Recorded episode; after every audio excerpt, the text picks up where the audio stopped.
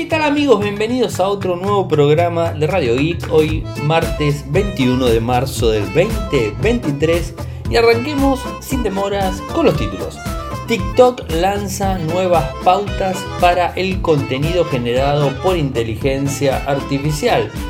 Rusia prohíbe usar los iPhone a todos los funcionarios. ChatGPT se desconectó brevemente después de un inconveniente donde se revelaran historiales de personas. Ya sabemos que TikTok eh, se definió que va a estar prohibido en el Parlamento del Reino Unido. Eh, Duolingo está construyendo una aplicación de aprendizaje musical. La gente de Ferrari tuvieron problemas de seguridad por ransomware.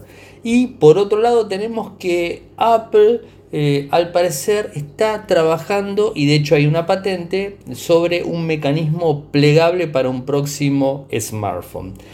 Eso es los temas que tenemos para contarles en el día de hoy.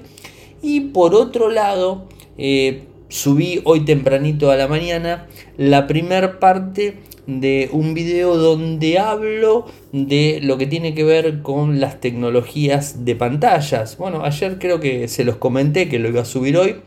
Tecnologías LCD, LED, OLED, ¿no? con todo su gran ramificación, QLED, NeoLED, todo lo que ustedes ya saben, POLED y todo.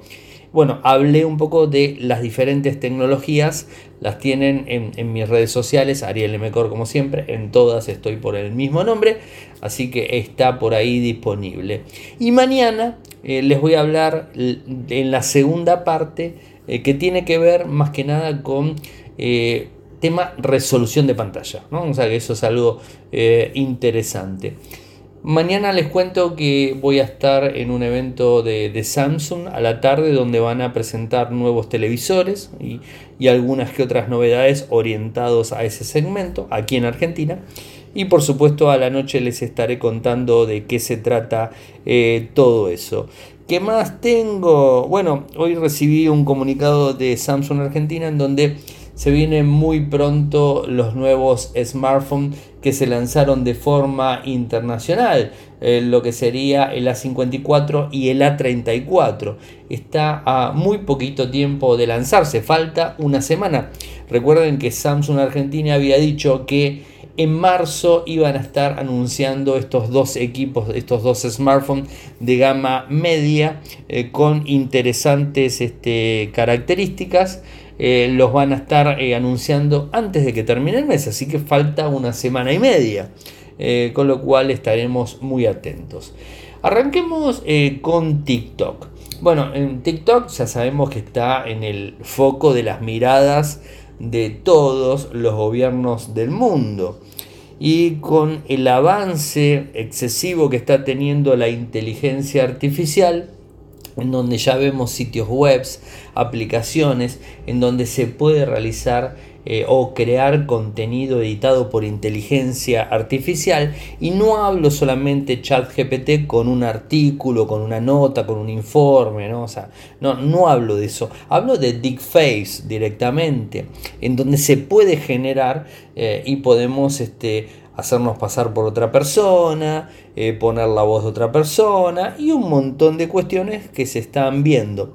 Esto trae gran controversia, ¿no? Esto lo hemos visto ya con Bruce Willis el año pasado eh, y ahora está cada vez sumando un poco más. Les conté lo que sucedió con Kenny Reeves en, digamos, este, en Matrix. En su momento ya estamos hablando de hace más de 20 años atrás o por ahí donde él no le gustó que le hayan editado la cara, digamos, esto, una lágrima en una película y eso hizo que él incluya en cada uno de los contratos eh, que no se pueda editar de ninguna manera su imagen, ¿no? O sea, el tema de la inteligencia artificial eh, digamos, va a empezar a cobrar una importancia muy grande. Lo venimos hablando desde que arrancó el año, que este es el año de la inteligencia artificial y creo que el puntapié inicial lo pegó ChatGPT. Eh, y ahora todas las empresas están buscando y están trabajando sobre todo esto. Eh, bueno, ChatGPT con la gente de Microsoft, ¿no? Eh, pero más allá de todo eso, TikTok eh, tratando de resguardar un poco esta situación, está prohibiendo falsificaciones profundas que contengan ciudadanos comunes que no son figuras públicas. Es decir, eh, si yo utilizo inteligencia artificial para desde mi perfil hacerme pasar o como fuese una persona pública, bueno, de alguna forma voy a estar penado, ¿no? Eh, creo que esto es, un poco lo que, lo que se está trabajando y a ver, puedo estar a favor y en contra de un montón de cosas de TikTok, eh, pero creo que esto eh, hay que empezar a, a tenerle un poco de respeto y empezar a ver un, un, poco las cuestiones, ¿no? Porque también puede generar alguna que otra contradicción, ¿no? O sea, cuando de repente vieron que siempre se dice que nadie resiste el archivo, ¿no? En donde el archivo eh, grabado en video o en audio es como que te marca lo que dijiste hace mucho tiempo. Eh, y si de repente ahora utilizan un deepfake para tratar de modificar algo ahora, y no sé, dentro de 10 años es públicamente, digamos, este, podés llegar a un lugar más bien público, eso podría llegar a generarte algún conflicto, utilizarlo o lo que fuera. Eh, y también al revés, ¿no? si de repente pueden modificar algo que supuestamente habrías dicho anteriormente y que no lo dijiste, se empiezan a generar un montón de cuestiones. ¿no? Entonces, entonces TikTok, que es una de las redes sociales más utilizadas a nivel video, está trabajando en este tipo de cuestiones. Así que yo veo que es una buena opción, yo veo que es una, es una buena opción. Y el otro punto que creo que lo habíamos hablado ya, pero se los vuelvo a repetir, es que se confirmó, ya esto ya es confirmación oficial, en donde TikTok eh, está eh, siendo prohibido directamente en el Parlamento del Reino Unido. Esto ya se confirma eh, de forma total. Eh, así que bueno, es un, es un golpe duro también para TikTok. Recuerden que Estados Unidos lo está reviendo. Eh, Canadá también está empezando a, tener algunas, algunas reacciones en este sentido. Así que bueno, TikTok está generando un montón de, de ruido que la verdad no está para nada bueno. Y hablando de prohibiciones y hablando de cosas extrañas y un montón de temas tecnológicos, les cuento que Rusia está prohibiendo el uso de iPhone a todos los funcionarios del país. ¿Y qué es lo que les está diciendo? Algo que no lo confirmaron, pero sabemos que es cierto. Eh, a los funcionarios le, están diciendo o lo tiran o se lo dan a los niños. Eh, ¿Y por qué? Eh, porque por supuesto eh, tienen miedo que los iPhone tengan algún tipo de reacción en, digamos, en todo lo que tenga que ver eh, con las actividades de Rusia. Recuerden que Rusia, país complicado, país este, que está generando una guerra muy fuerte, eh, entonces el Kremlin está tratando de, de segurizar todo su, su historial, ¿no? Incluso recuerden que el mismísimo Vladimir Putin, eh, él dice que no usa, no usa smartphone. Eh, inclusive también habla de que usa muy poco el Internet. Eh, así que bueno, es una cuestión bastante, bastante dura, son muy estrictos los rusos en ese sentido. Y más ahora que tienen de alguna forma al mundo en contra. Yo creo que debe haber eh, muy pero muy poca gente que esté a favor de Rusia. En mi caso para nada lo estoy. Eh, y bueno, esto genera también que las empresas, por supuesto, a nivel tecnológico, no estén eh, para nada acordes y no sabemos si no pueden insertar algo dentro de sus dispositivos de alguna forma Rusia, si sigue en esta contienda que está llevando, en esta lamentable guerra que está llevando a cabo, va a llegar un momento que va a tener que ser propio productor de toda su tecnología, de punta a punta. No van a poder confiar absolutamente en nada, Es más, inclusive me animo a decir, miren lo que les voy a decir, siendo usuario de Linux y conociendo el software libre como lo conozco hace mucho tiempo, que no tendrían ni siquiera que usar Linux, tendrían que hacer algo directamente, un sistema operativo, ellos de cero, ¿no? Porque eh, podría llegar a colarse algo, algo detrás. ¿no? Eh, por supuesto van a meter a todos los cráneos que tengan eh, en Rusia para estar chequeando todo. Digamos, Linux sería lo más, lo más seguro, por así decirlo, porque más que nada es totalmente auditable. Entonces, bueno, y más sabiendo que Rusia tiene un poder muy grande, digamos, este, en todo lo que tiene que ver con cibercriminales, en, ciberdelincuencia. Eh, no hablemos de la parte mala, hablemos de la parte buena. Tiene un poder muy grande hacia ese lado y eso le brinda una expertise eh, bastante importante, con lo cual podrían trabajar. Pero obviamente un iPhone es 100% cerrado, o sea, no van a poder auditar absolutamente nada en un iPhone y se les complica un poco tener esos dispositivos, ¿no? Eh, bueno, y es lógico que también lo hagan, o sea, vamos a ser sinceros, es lógico que también lo hagan, porque se tienen que cuidar. Ellos están muy cuidadosos con el tema Occidente y no quieren tener ninguna repercusión de ningún sentido y estilo y tipo en ninguna decisión que tengan que tomar en el Kremlin de acá a mucho tiempo en adelante. Así que, bueno, veremos eh, cómo avanza la historia. Yo creo que van a tener que empezar a usar su propia tecnología en todo sentido. Si esto sigue de esta forma, creo que no les va a quedar otra. Y hablemos de ChatGPT. Bueno, se desconectó en el día de ayer. Yo la verdad uso ChatGPT, pero no es que lo estoy usando todo el día. ¿eh? Así que ayer a la tarde creo que lo usé para hacer alguna consulta. Hoy lo usé también para hacer alguna consulta. Eh, pero no lo estoy usando todo el día, esa es la realidad.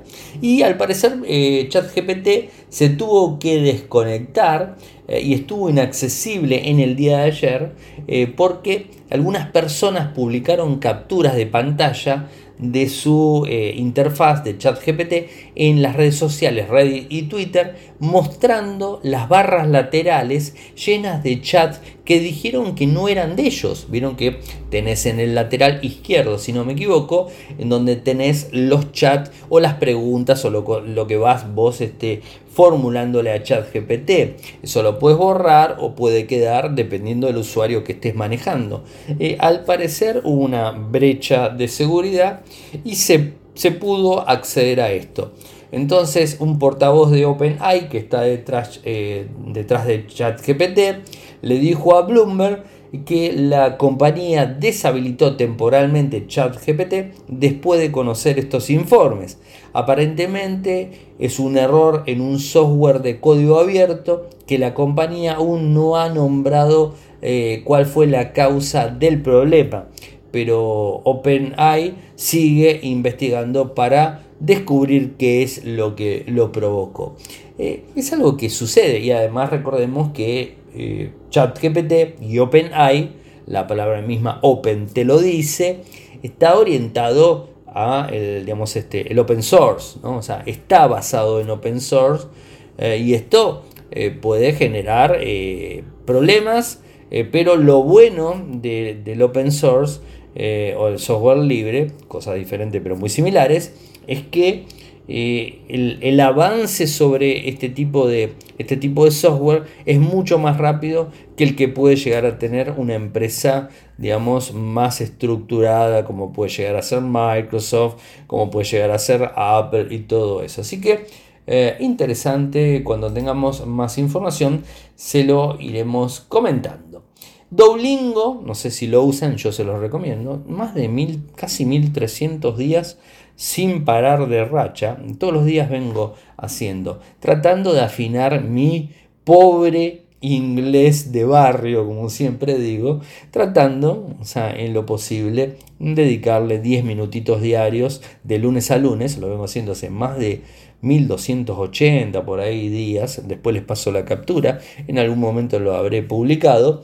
Eh, está muy bueno, ya sea que quieras mejorar el inglés de barrio como tengo yo, o que quieras aprender algunas palabras de un país que vas a visitar, o que quieras perfeccionarte en un idioma. Porque realmente está bueno. Si te lo tomas bien en serio, depende cómo te lo tomes, si te lo tomas bien en serio y le dedicas un buen tiempo a Duolingo todos los días, yo creo que te genera eh, una, eh, una buena enseñanza.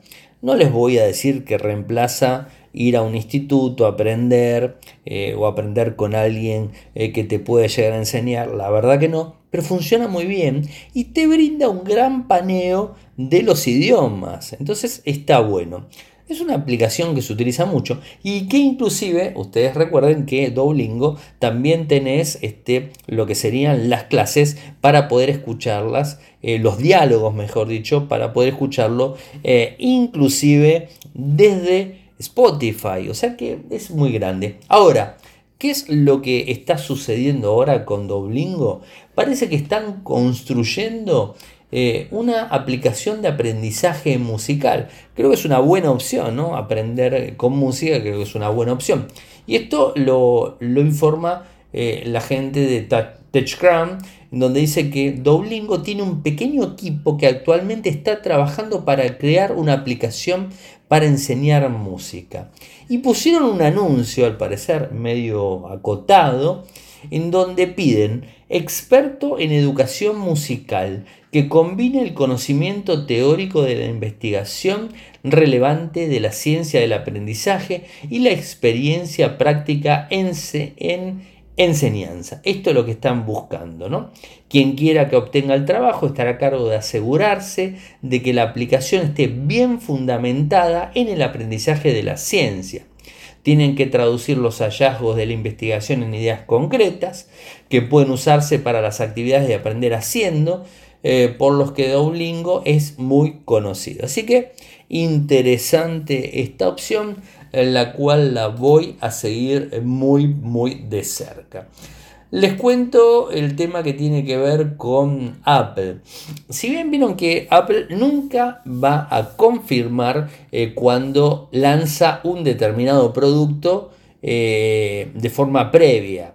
Vieron que Apple no sé, mañana 22 de marzo a las 2 de la tarde, horario de Estados Unidos, va a anunciar determinado producto.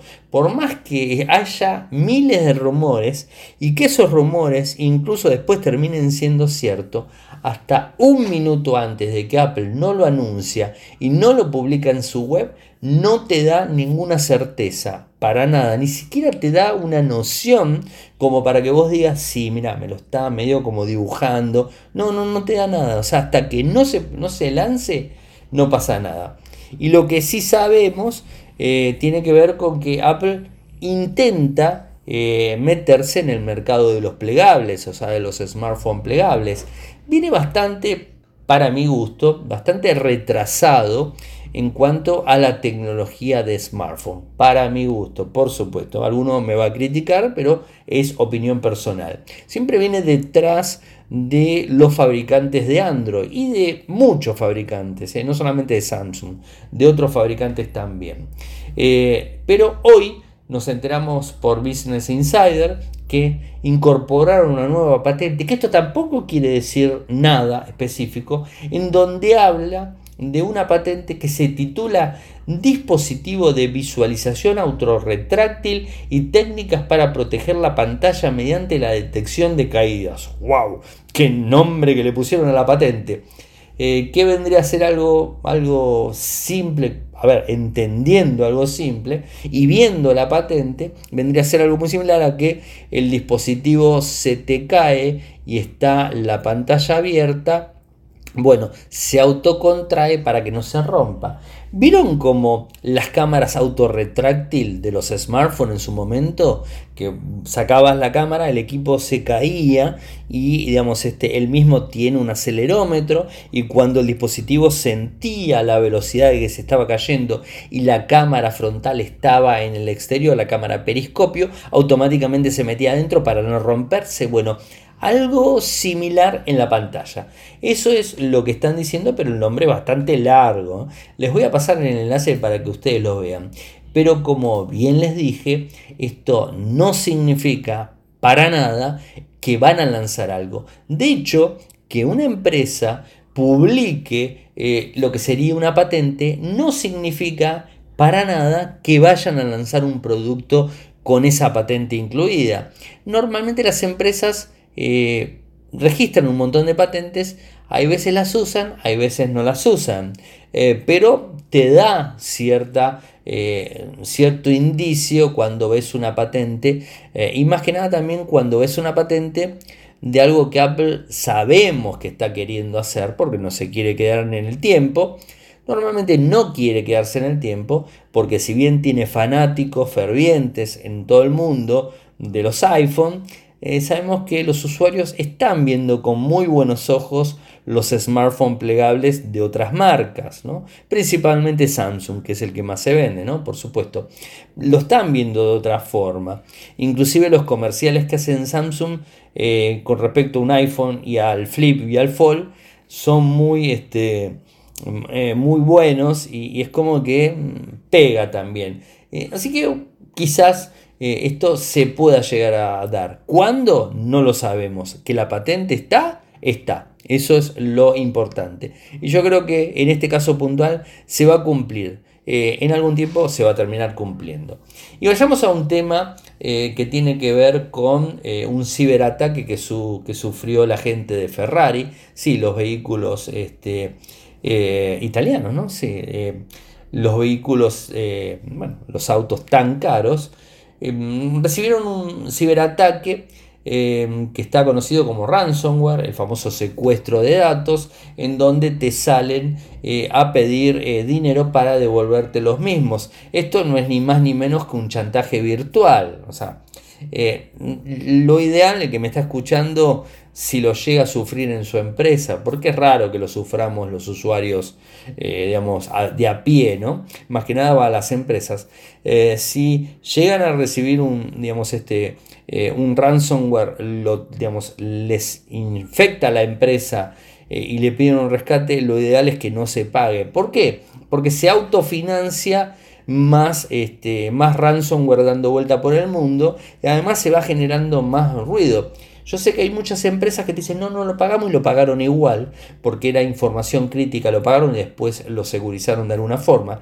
La mejor eh, manera es tratar de tener en un DMZ, lo que se conoce como una zona desmilitarizada en la misma red, eh, ahí la información metida y no metida toda en un servidor local que puede ser contagiado por una máquina de un usuario. De hecho, mañana voy a publicar una nota en donde se habla bastante, Kasperky lo está hablando, y que es muy cierto que las empresas de tecnología están teniendo mucho miedo no solamente eh, a lo que tiene que ver con, eh, con la infección, eh, ataque dirigido, sino la impericia, que puede llegar a tener un usuario y que te puede sin querer infectar toda la red, ya sea por su smartphone, ya sea por su equipo de cómputo de escritorio de trabajo o lo que fuese, ¿no? Y que un pendrive que de repente lo puede conectar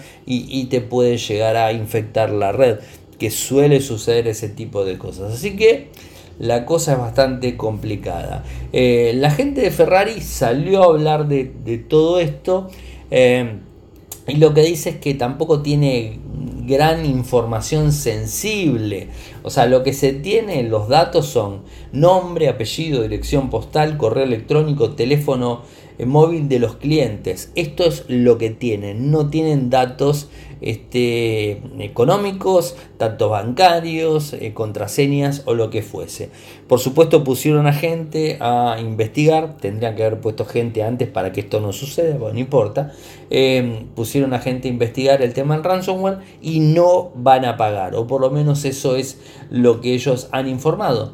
Em, de hecho, pusieron un, comunicado. Lamentamos informarles de que en Ferrari hemos sufrido un incidente durante el cual unos ciberdelincuentes han podido acceder a un número limitado de sistemas de nuestro entorno TI.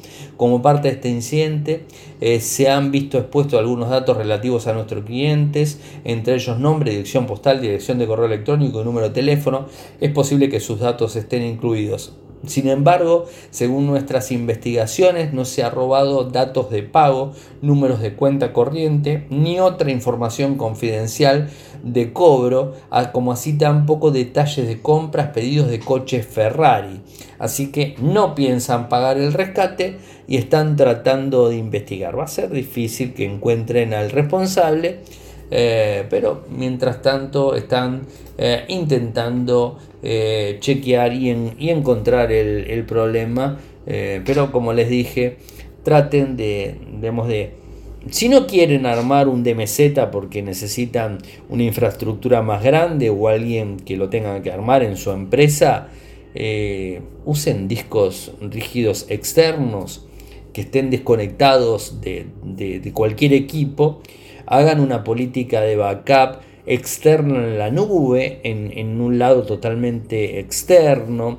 Eh, no mapeen, por ejemplo, lo que es OneDrive o G-Drive, no los mapeen en sus equipos porque obviamente por más que estén en la nube, si entra un malware como ataca a todos los discos lógicos y discos físicos de una computadora, sea cual sea el sistema operativo, dependiendo de la vulnerabilidad, por supuesto, les va a cifrar también lo que está en la nube porque están mapeados en el dispositivo. Así que traten de, tener ese tipo de, precauciones y siempre tengan un respaldo eh, para, para este, tipo, este tipo de cosas, ¿no?